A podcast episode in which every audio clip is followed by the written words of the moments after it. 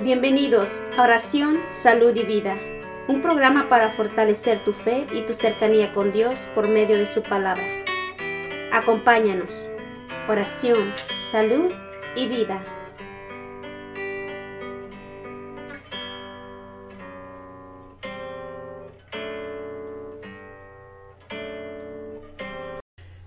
En aquel tiempo, Jesús, mientras hablaba, se le acercó un jefe de la sinagoga, se postró ante él y le dijo, Señor, mi hija acaba de morir, pero ven tú a imponerle las manos y volverá a vivir. Jesús se levantó y lo siguió, acompañado de sus discípulos. Entonces una mujer que padecía flujo de sangre desde hace doce años se le acercó por detrás y le tocó la orilla del manto, pues pensaba, con solo tocar su manto me curaré. Jesús volviéndose la miró y le dijo, Hija, ten confianza, tu fe te ha curado. Y en aquel mismo instante quedó curada la mujer. Cuando llegó a la casa del jefe de la sinagoga, vio Jesús a los flautistas y el tumulto de la gente y le dijo, Retírense de aquí, la niña no está muerta, está dormida y todos se burlaban de él. En cuanto hicieron salir a la gente, entró Jesús, tomó a la niña de la mano y ésta se levantó. La noticia se difundió por toda aquella región. Palabra de Dios.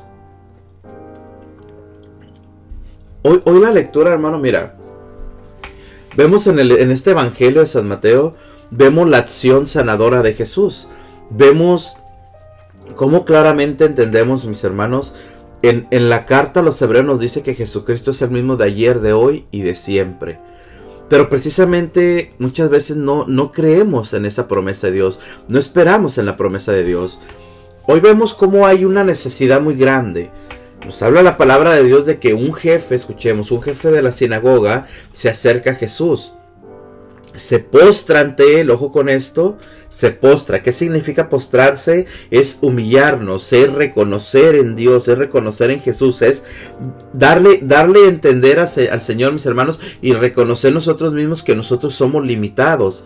Pero hay alguien que es el limitado, que es Jesús, que es el poder de Dios, que es la gracia de Dios, que es el Evangelio, que es Jesucristo, mis hermanos, el que nos habla, el que nos llama, el que nos dice claramente que Él lo puede hacer todo. ¿Por qué? Porque sabemos, hermano mío, la misma lectura nos dice que todo lo que es imposible para el hombre, para Dios es posible. Entonces vuelvo a repetirte, el postrarte ante Jesús, el reconocer en Jesús, el entender en Jesús lo que Jesús hace con nosotros es darle a Él la autoridad sobre todo el mundo en general. Entonces de esta forma, mis hermanos, tenemos que darnos cuenta nosotros y tenemos que entender la importancia de postrarnos ante el Señor. Por eso dice la palabra de Dios, aquel jefe de la sinagoga se postró ante Jesús y le dijo, Señor, mi hija acaba de morir, pero ven tú a imponerle las manos y volverá a vivir. Aquella hija de aquel hombre, mis hermanos, ya había muerto.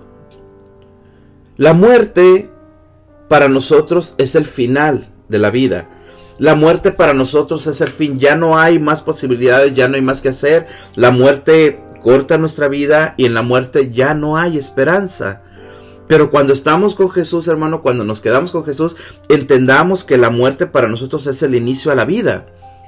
En este caso, aquel hombre, fíjate la fe que tiene, aquel hombre del jefe de la sinagoga, tiene una fe grande, ¿por qué?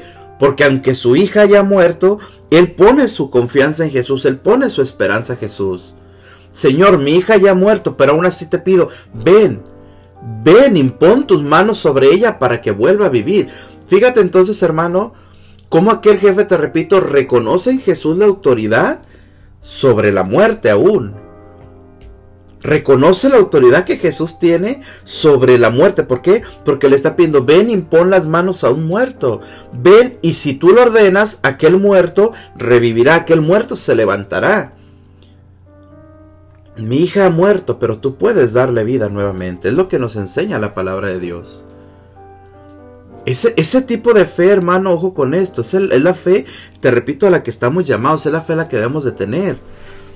De que al poner mi confianza en Jesús, al poner mi esperanza en Jesús, al apegarme yo a Jesús, debo yo de entender, de saber, de reconocer, de esperar y de creer el poder que Dios tiene, hermano.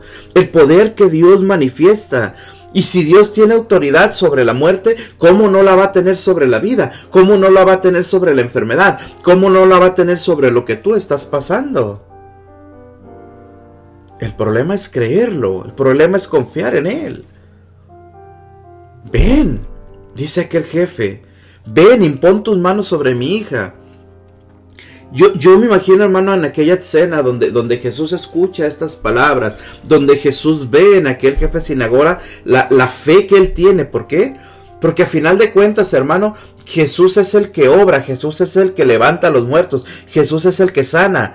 Pero aquella, aquella misericordia que Dios tiene por nosotros en la sanación, en la liberación, en el darnos lo que necesitamos, aquella fe solamente, aquella acción, perdón, de Jesús solamente es movida por nuestra propia fe, hermano. Por nuestra propia fe. En pocas palabras, ese Dios poderoso que tenemos, ese Dios fuerte, ese Dios que sana, ese Dios que libera, ese Dios que restaura, ese Dios que nos da vida y vida en abundancia, no puede hacer nada si no es movido por tu propia fe. Fíjate. Entonces vamos a entender un poco. Tenemos un Dios fuerte, tenemos un Dios poderoso, tenemos un Dios que hace posible lo imposible. Pero muchas veces nosotros, tú, mi persona, tu persona, creamos un Dios limitado, un Dios pequeño. Ojo con esto. ¿Por qué? Porque no creo que pueda darme sanación. Porque no puedo, no creo que pueda liberarme de mis pecados. Porque no creo que pueda liberarme de mis ataduras. Entonces, ¿qué tipo de Dios te estás creando, hermano? La palabra de Dios nos muestra, te repito, la acción de Dios, el poder de Dios, la gracia de Dios, la misericordia de Dios. Es por eso que nos muestra claramente cómo aquel hombre, te repito, le pide, le insiste, ven, impón tus manos sobre mi hija muerta, porque yo sé que al ir tú y al imponer tus manos aquella hija mía se levantará y resucitará, porque tú tienes el poder, Jesús. ¿Qué fe tan grande tiene aquel hombre? Al instante nos relata la palabra de Dios, ojo con esto, dice la palabra de Dios, Jesús se levantó y lo siguió, acompañado de sus discípulos. ¿Qué es lo que hace Jesús, hermano? Al instante se levanta y va hacia donde lo están invitando, hacia donde le están pidiendo que vaya. Fijémonos y entendamos que Jesús en ningún momento pone condición. Jesús en ningún momento le dice, ¿sabes qué? Tu hija ya ha muerto, ya no hay nada que hacer, no hay esperanza. No, no, no. ¿Por qué, hermano? ¿Por qué Jesús hace eso? Porque Jesús ve en este hombre la fe que hay. La fe que ponemos en nuestro Señor es la fe misma la que mueve la acción de Dios. Ojo con esto. Nuestra fe mueve la acción de Dios. Si mi fe es grande, si verdaderamente creo en el Señor, el Señor se va a poner en camino para darte lo que tú necesitas. Pero si mi fe es débil, si mi fe es condicionada, si solamente creo pero no creo, medito y bueno Señor, no, no, no, directo hermano, directo lo que necesitamos. Por eso la palabra de Dios nos dice, Jesús se levanta y lo comienza a seguir, va con aquel hombre.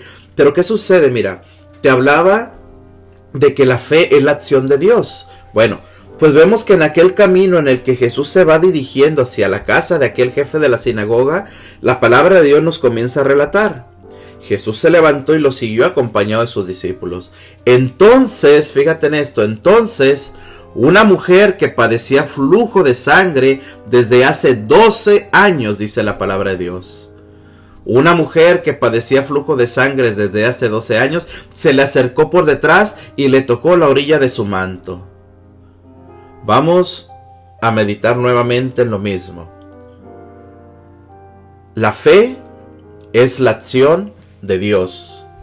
Tu fe es lo que mueve a Dios. Tu fe es lo que hace que Dios tome acción en lo que nosotros necesitamos.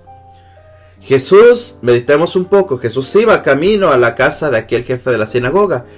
En ese camino hay una mujer que está enferma, hay una mujer que tiene flujo de sangre. Esta mujer se le conoce como la mujer hemorroísa. Estamos meditando hoy el Evangelio de San Mateo. En el Evangelio de San Marcos nos da más detalles de esta, de esta lectura. Nos habla de que aquella mujer era una mujer hemorroísa, que duró 12 años, pero que era una mujer que había ido con médicos y buscaba con médicos y no encontraba su sanación.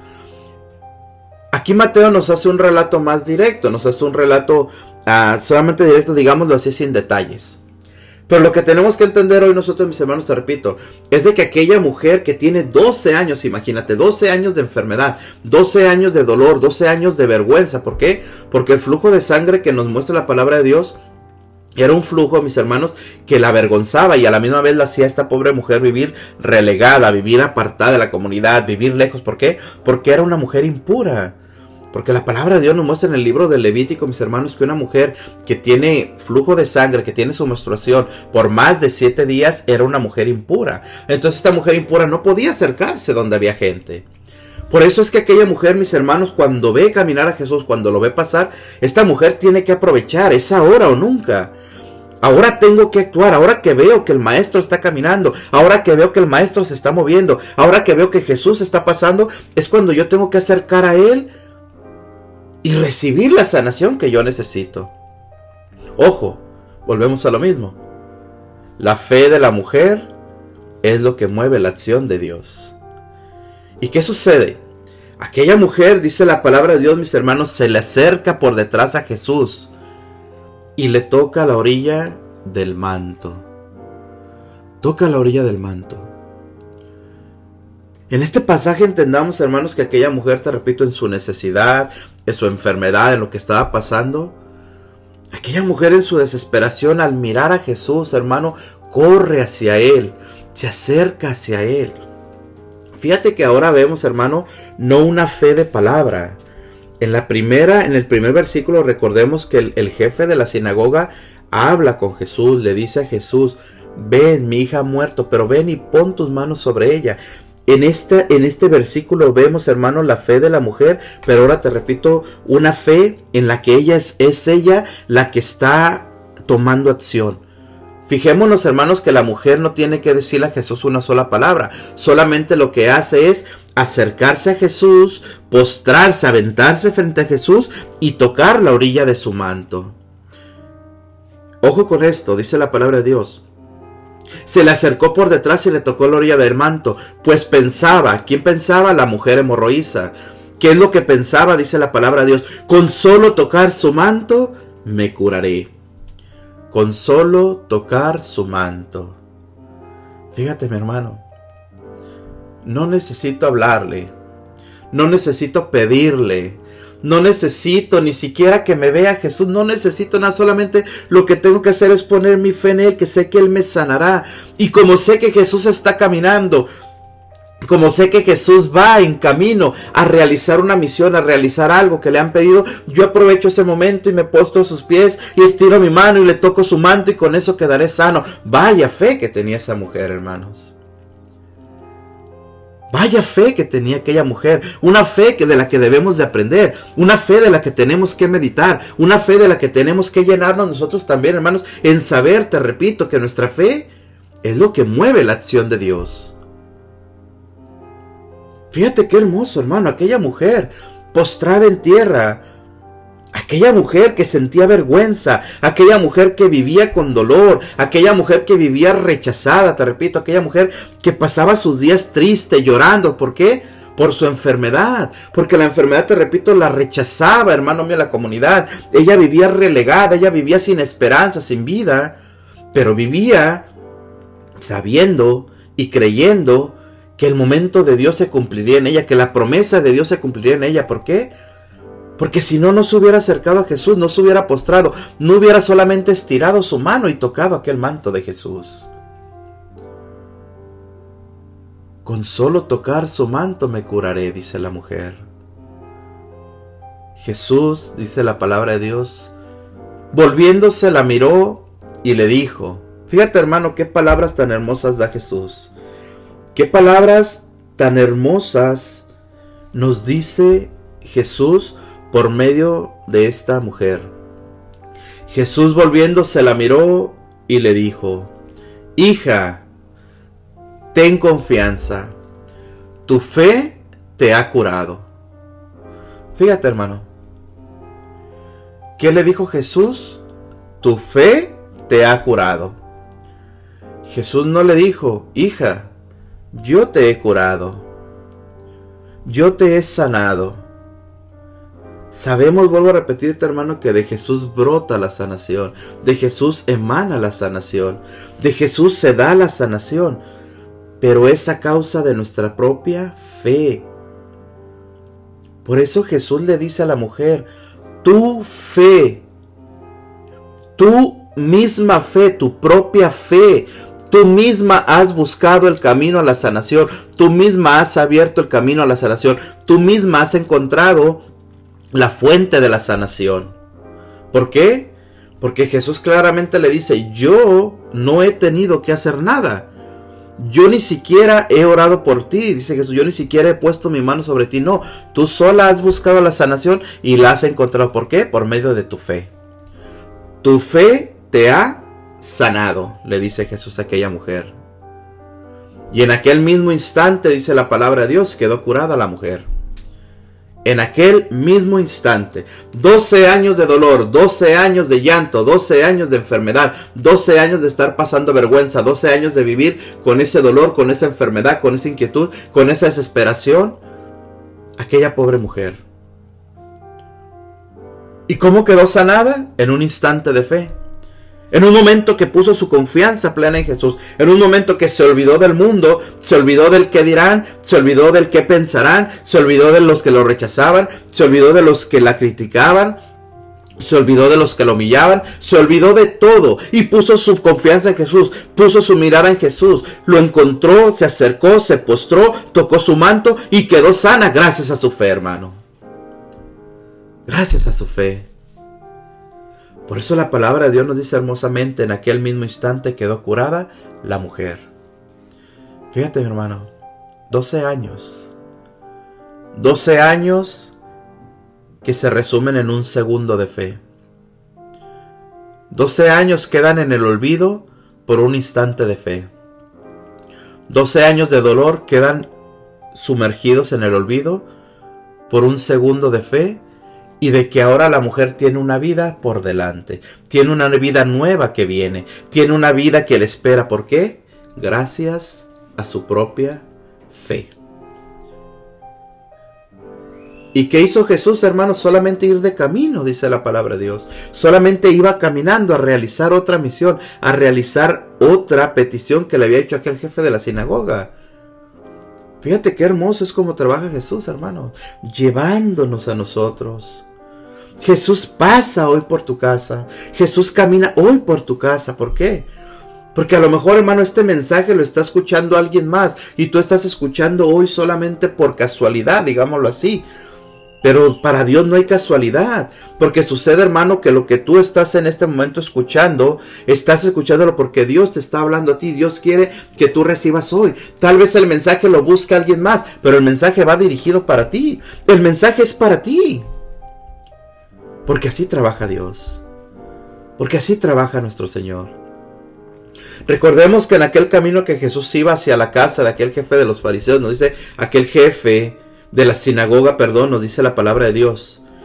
Cuando llegó a la casa del jefe de la sinagoga, después de que Jesús se da la sanación con aquella mujer hemorroísa, dice la palabra de Dios, vio Jesús a los flautistas y el tumulto de la gente y les dijo, ¿Quiénes eran los flautistas? Aquellas personas que, que, por así decirlo, daban a entender que había luto en una casa, que daban a entender que había muerto una persona. Entonces dice la palabra de Dios, cuando Jesús llega a aquella casa, ve a los flautistas y ve el tumulto de la gente, ve a la gente que se congrega, que se aglomera en aquel lugar. ¿Por qué?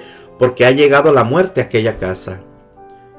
Cuando Jesús mira a aquella gente, Jesús simplemente en su interior, hermano mío, nos muestra la palabra de Dios, ¿qué es lo que hace? ¿Por qué están, digámoslo así, celebrando la muerte cuando en esa casa hay vida. Parece que la niña ha muerto, pero está viva. Porque dice la palabra de Dios, Jesús le dijo, retírense de aquí, ojo con esto, retírense de aquí. La niña no está muerta, está dormida.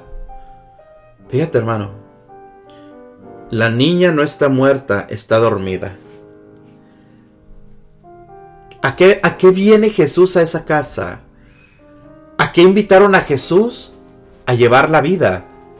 Aunque pareciera que ya hay muerta, aunque pareciera que ya no hay esperanza.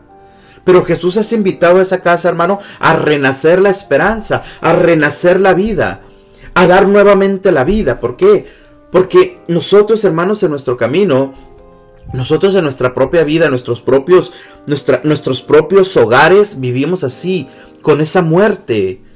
Una muerte espiritual por no acordarnos de Jesús, una muerte espiritual por no creer que tenemos esperanza, una muerte espiritual por no saber que Jesús ha venido, hermanos, para darnos vida y vida en abundancia. Por eso nos dice la palabra de Dios cuando Jesús llega a ese lugar, ve la gente, ve el tumulto, ve a los flautistas.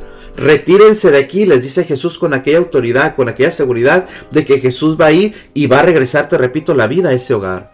Retírense de aquí, la niña no está muerta, está dormida. Esa palabra dormida, ojo con esto. Esa palabra dormida, mis hermanos, nos habla más que nada, te repito, de que la muerte es el dar paso a la vida. Pero nosotros, hermanos, no podemos estar dormidos en vivir una vida sin Jesús. Nuestros hogares no pueden mantenerse dormidos. El dormir, hermano, nos muestra hoy la palabra de Dios, es precisamente el, el estar sin, sin, aquella alegría, el estar sin la esperanza, el estar sin el saber de que tenemos la confianza de que Jesús está con nosotros. Un hogar sin fe, hermanos, es un hogar dormido.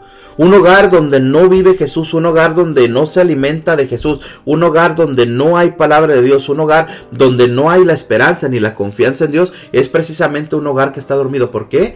Porque un hogar que vive, hermano mío, sin Jesús, es un hogar, es un matrimonio, es una familia donde pasa una calamidad, donde pasa una desesperanza, donde pasa algo y ¿qué hacemos? Nos ponemos a llorar, nos ponemos a lamentar nos ponemos, nos ponemos tristes. ¿Por qué? Porque no tenemos esperanza, porque no hay vida, porque creemos que todo está perdido. Por eso Jesús dice claramente, la niña no está muerta, está dormida. ¿Y qué sucede cuando Jesús habla de esto? ¿Qué sucede cuando Jesús quiere decirles, darles fe a aquella gente, a aquel tumulto que está en ese lugar? La niña no está muerta, solo está dormida. Todos se comienzan a burlar de él. Todos se burlaban de él, dice la palabra de Dios. ¿Por qué? Porque aquel que no cree en el poder de Dios se va a burlar de ti. Todo aquel que no cree, escucha esto hermano. Todo aquel que no cree que tú puedes salir de tu enfermedad gracias al poder de Dios. Todo aquel que tú no puedes tener conversión en tu corazón gracias al poder de Dios. Todo aquel que no cree en el poder de Dios es alguien que se va a burlar. ¿Y por qué la gente se burla? Por ignorancia. La gente que no tiene fe, hermano, es gente ignorante. Y lo digo con respeto. ¿Por qué? Porque un ignorante no cree en el poder de Dios. El ignorante no cree que, Dios puede dar vida. El ignorante no puede creer, hermano, que tú escúchame, que has vivido en pecado por toda una vida, que has vivido, hermano mío, en, en pecado constante a lo largo de tu vida. Esa gente no cree que Jesús, hermano mío, si tú tienes un encuentro con Él, esa gente no cree que si tú invitas a Jesús a tu casa, aún seas el mayor de los pecadores, aún seas la peor de las personas, pero que si tú invitas a Jesús a tu casa, a un corazón muerto, a un corazón que está dormido, a un corazón que no tiene esperanza, cuando Jesús llega a tu casa, cuando Jesús toca tu corazón, toda tu vida va a cambiar. Y eso lo vemos, hermano mío, en nuestras vidas. Eso lo vemos en los que conocemos, eso lo vemos en los que dan testimonio del poder de Dios. ¿Por qué? Porque vuelvo a repetirte, hermano, los que no creen en esto se van a burlar, se van a reír. Pero qué grande es el poder de Dios que se manifiesta en nuestros propios testimonios. Testimonios de poder. ¿Qué es lo que hacía la gente cuando veía a aquella mujer, nos relata hoy el Evangelio, aquella mujer hemorroísa que va y se acerca a Jesús y se postra y toca su manto? Imagínate toda la gente que estaba alrededor de Jesús al ver lo que ha ocurrido. La gente, ojo con esto, la gente que estaba alrededor de Jesús con aquella mujer hemorroísa, era gente que la veía y sabía que era una mujer impura. Era gente que la veía y posiblemente se burlaban de ella por la enfermedad. y no creen que pueda ser sanada algún día. Pero ¿qué hizo la fe de aquella mujer? Venció la burla, venció la crítica de la gente y ella consiguió su sanación. Hoy lo vemos también en este momento cuando Jesús llega a la casa de aquel jefe de la sinagoga. Para la gente que está en ese lugar ya no hay esperanza, la niña ya ha muerto. Ya no hay nada que hacer. Y ahora vienes tú y nos dices que nos retiramos porque la niña no está muerta, sino que está dormida. Vaya que no estás bien de tu mente, le han de decir a Jesús. Todos se burlaban de él. Pero dice la palabra de Dios, hermano, escucha. En cuanto hicieron salir a la gente, entró Jesús, tomó a la niña de la mano y ésta se levantó. ¿Cómo habrán quedado? Ponte un momento a pensar, ¿cómo habrán quedado aquellos que se burlaron de Jesús? ¿Cómo habrán quedado, hermano mío? ¿Qué habrán pensado? ¿Qué habrán sentido? Por no creer en el poder de Dios. Por no creer en lo que Dios hace. Por no, no confiar en lo que Dios hace. Todos los que se burlaban de Él, imagínate, hermano. ¿Qué habrán sentido al ver salir de la casa Jesús? y con la niña a un lado. Aquella que estaba muerta regresó a la vida. Aquella que había perdido la vida ahora encontró una vida nueva en Jesús.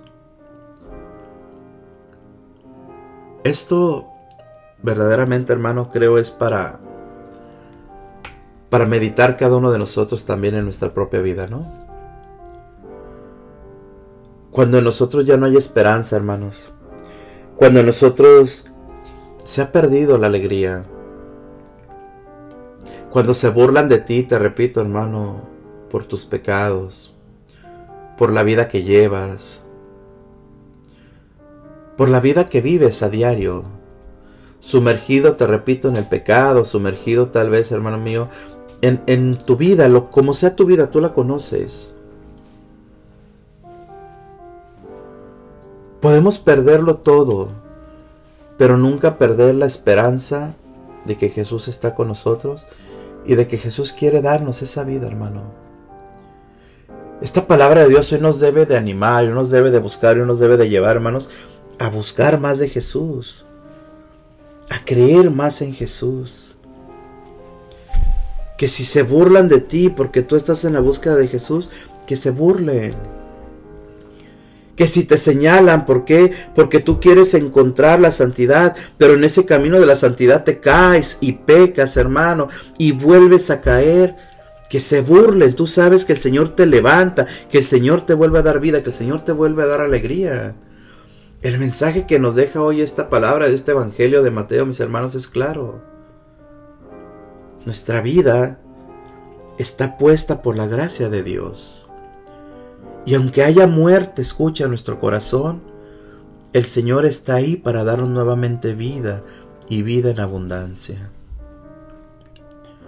Cuando Jesús llega a tu vida, lo único que trae es alegría, hermano. Cuando Jesús llega a tu corazón, lo único que trae, vuelvo a repetirte, es darnos esa vida. Una vida que hemos perdido a causa del pecado. Una vida que hemos perdido a causa de nuestras acciones. Una vida que hemos perdido a causa, hermano mío, de darle paso a la gente que se burle de nosotros. ¿Por qué? Porque muchas veces a causa del pecado perdemos nuestra dignidad.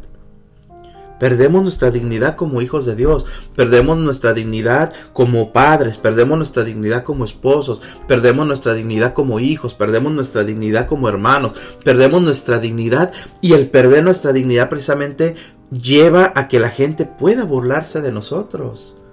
Pero nos dice la palabra de Dios claramente que es lo que hace Jesús, venir y regresarnos esa dignidad. Venir y poner vida en nosotros, aunque ya estemos muertos. Poner vida en nosotros, aunque ya estemos, hermano mío, muertos completamente el bien y simplemente como dice la palabra de Dios, toma, te toma de la mano como tomó aquella niña y nos levanta, ojo con esto, ese levantarnos está hablando del, de no quedarnos en el pecado, de no quedarnos tirados en el pecado, de no mantenernos en el pecado, no, estás muerto a causa del pecado, levántate porque yo estoy aquí, dice el Señor. Aunque se burlen de ti, aunque nadie cree en ti, aunque nadie confía en ti, yo estoy aquí, dice el Señor. Tiendo mi mano y te levanto. ¿Para qué? Para que tengas vida y vida en abundancia. Qué hermoso, hermano. Qué hermoso es el poder de Dios, de verdad. Qué hermoso es el creer en el Señor, el confiar en el Señor y el esperar en el Señor. Recordemos nuevamente, hermano, la carta a los hebreos dice, Jesucristo es el mismo de ayer, de hoy y de siempre. Entonces, si Jesús sobró de esa forma, como nos muestra la palabra de Dios con esta niña que había muerto, la hija de aquel jefe de la sinagoga, y en ese camino obró de esa forma por medio de la fe de la mujer hemorroísa, entendamos entonces que hoy Jesús, y nos dice la carta a los hebreos, que Jesucristo es el mismo de ayer, de hoy, de siempre, hoy en este día, hoy en este momento, hoy en este instante, Jesús puede hacer lo mismo por ti. La pregunta es, ¿tú verdaderamente quieres buscar a Jesús? ¿Quieres encontrar a Jesús? ¿Quieres dejar que Jesús te sane o quieres dejar que Jesús te regrese tu dignidad que tú has perdido a causa del pecado? La decisión es tuya, hermano. Hoy la palabra de Dios nos enseñó dos formas importantes de cómo nuestra fe mueve, te repito, la acción de Jesús. La primera es por medio de la palabra que dice aquel hombre, Señor, ven, impón tus manos y volverá a vivir. Un padre que clama que Jesús le dé nuevamente vida a su hija que ha muerto por medio de la fe. Después vemos la acción de la mujer hemorroísa que no tiene que abrir su boca, pero solamente se rima a Jesús, se postra ante él, estira su mano, toca su manto y queda sana. Fíjate, estas dos opciones que nos da hoy la palabra de Dios. Son opciones, si queremos verlo de esa forma, pero las dos van dirigidas a lo mismo, a poner nuestra fe en Jesús. Así que hoy en tu enfermedad dile, Jesús, sáname. Hoy en tu problema dile Jesús, yo no puedo con esto. Ven y toma control de mi enfermedad. Ven y toma control de lo que estoy pasando. Si no sabes hablar, si no sabes pedirle a Jesús, porque muchas veces la gente dice, es que no sé orar, es que no necesitamos saber orar para pedirle a Jesús, hermanos. Muchas veces la gente nos dice, es que ustedes están más cerca de Dios. No, todos estamos cerca de Dios, hermano. Y principalmente, ojo con esto, principalmente los que somos más pecadores podemos acercarnos más a Dios. ¿Por qué? Porque mi pecado no me aleja de Dios, me acerca a Dios. Porque entre más sucio estoy, hermano, entre más manchado estoy, entre más podrido estoy en mi interior a causa del pecado, déjame decirte que es más la búsqueda que tiene Jesús de mí. ¿Por qué? Porque Jesús quiere rescatarme. Porque Jesús quiere limpiarme. Porque Jesús busca a la oveja perdida, hermano. Y nosotros somos esa oveja perdida que nos alejamos del Señor, sí, ¿por qué? Por nuestros pecados, que caemos en el precipicio, ¿por qué? Por nuestras faltas, por nuestro pecado, por nuestra suciedad. Pues déjame decirte que hasta allá entra Jesús a rescatarte. Entonces te repito, hermano, muchas veces la gente nos dice, ora por mí porque tú estás más cerca del Señor. No, hermano, no. Tú estás más cerca de Dios, porque Dios no rechaza a nadie. Vuelvo a repetir, hoy la invitación es, hermano, a que meditemos en el Señor, a que pongamos nuestra confianza en el Señor y a que abramos nuestra boca a decirle al Señor nuestra necesidad. O vuelvo a repetirte, que busquemos al Señor y por medio de la fe podamos tocar su manto y quedar sanos en este día. Así que, pues sigamos meditando, mis hermanos, hoy en esta lectura y sigamos dándole toda, toda la gloria a nuestro Señor Jesucristo por medio de la fe, por medio de la alegría, por medio de la esperanza. Que donde hay, hermano, un corazón muerto a causa del pecado, que sea Jesús invitándolo a nuestra casa para que Él nos regrese a la vida y nos dé toda esa alegría que nosotros necesitamos. Así que sigamos buscando a Jesús, pidiendo en Jesús nuestra sanación, nuestra liberación y nuestra propia conversión.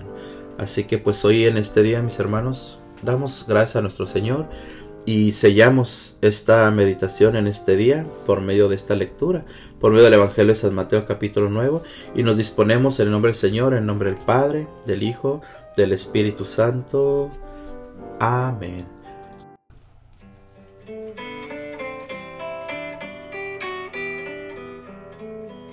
Gracias por escucharnos. Dios te bendiga.